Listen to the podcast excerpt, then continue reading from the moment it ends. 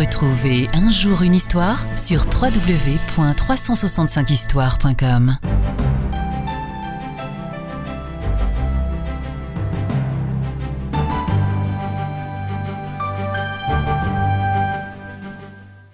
Réflexion devant un tableau.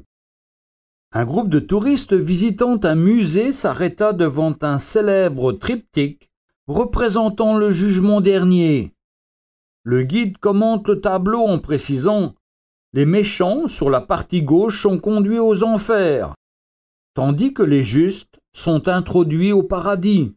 Les justes? Alors je n'ai plus d'espoir, dit l'un des visiteurs à son voisin. Et vous? Moi, monsieur, je ne suis pas méchant. Alors vous êtes juste? Oh non, je ne dis pas cela. Qui peut d'ailleurs dire qu'il a toujours été juste? Vous avez raison, car Dieu déclare lui-même dans la Bible Il n'y a pas de juste, pas même un seul.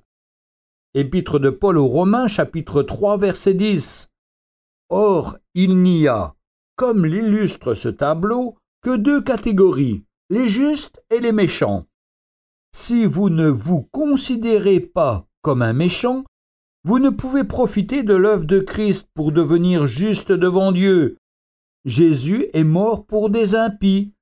Romains chapitre 5 verset 6.